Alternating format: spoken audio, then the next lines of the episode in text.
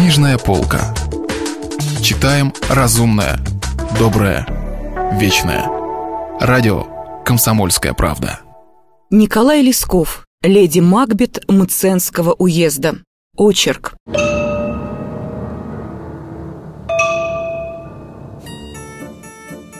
«Катерина Львовна! Я ведь не как другие прочие, для которого все равно, абы ему от женщины только радость получить. Я чувствую, какова есть любовь, и как она черной змеёю сосет мое сердце!» «Что ты это мне все про такое толкуешь?» Перебила его Катерина Львовна. Ей стало жаль Сергея. «Катерина Львовна, как про это не толковать-то? Как не толковать-то, когда, может, все уж им объяснено и расписано? Когда, может, не только что в каком-нибудь долгом расстоянии, а даже самого завтрашнего числа Сергея здесь ни духу, ни паху на этом дворе не останется?» «Нет, нет, нет, нет, не говори про это, Сережа. Этого ни за что не будет. Что я без тебя бы осталась?» Успокаивала его все теми же ласками Екатерина Львовна. «Если только пойдет на что дело, либо ему, либо мне не жить, а уж ты со мной будешь».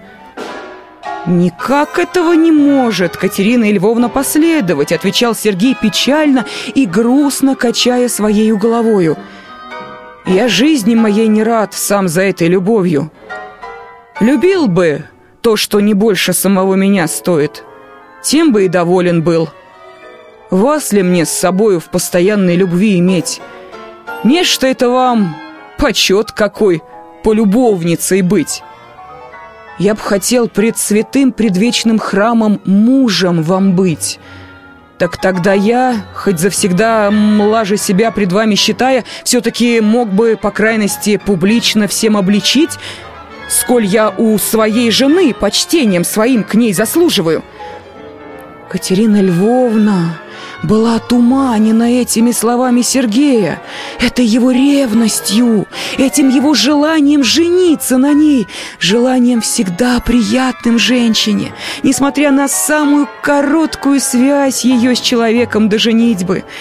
Катерина Львовна теперь готова была за Сергея в огонь и в воду, в темницу и на крест. Он влюбил ее в себя до того, что меры ее преданности ему не было никакой. Она обезумела от своего счастья, кровь ее кипела, и она не могла более ничего слышать. Она быстро зажала ладонью Сергеевы губы и, прижав к груди своей его голову, заговорила — ну уж я не знаю, как я тебя и купцом сделаю, и жить с тобою совсем как следует стану. Ты только не печаль меня попусту, пока еще дело наше не пришло до нас. И опять поцелуи, и опять ласки. Старому приказчику, спавшему в сарае, сквозь крепкий сон стал слышаться в ночной тишине то шепот, с тихим смехом, будто где-то шаловливые дети советуются, как злее над хилой старостью посмеяться. То хохот звонкий и веселый, словно кого-то озорные русалки щекочут. Все это, плескаясь в лунном свете, да покатываясь по мягкому ковру, резвилась и играла Катерина Львовна с молодым мужненным приказчиком. Сыпался, Сыпался на них молодой белый цвет с кудрявой яблоньки, да уж и перестал сыпаться.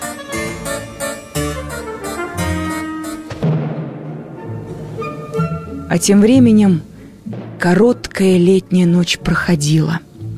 Луна спряталась за крутую крышу высоких амбаров и глядела на них искоса, тусклее и тусклее – с кухонной крыши раздался пронзительный кошачий дуэт, потом послышались плевок, сердитое фырканье, и вслед затем два или три кота, оборвавшись с шумом, покатились по приставленному крыше пуку теса.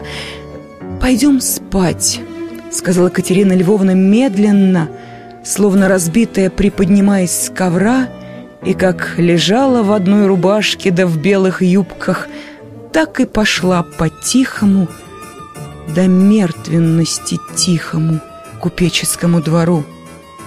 А Сергей понес за нею коверчик и блузу которую она, расшалившись, сбросила.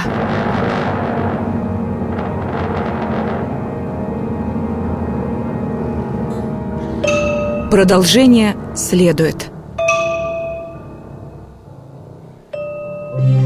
Если вы пропустили главу любимого произведения или хотите послушать книгу целиком, добро пожаловать к нам на сайт kp.ru слэш радио раздел «Книжная полка».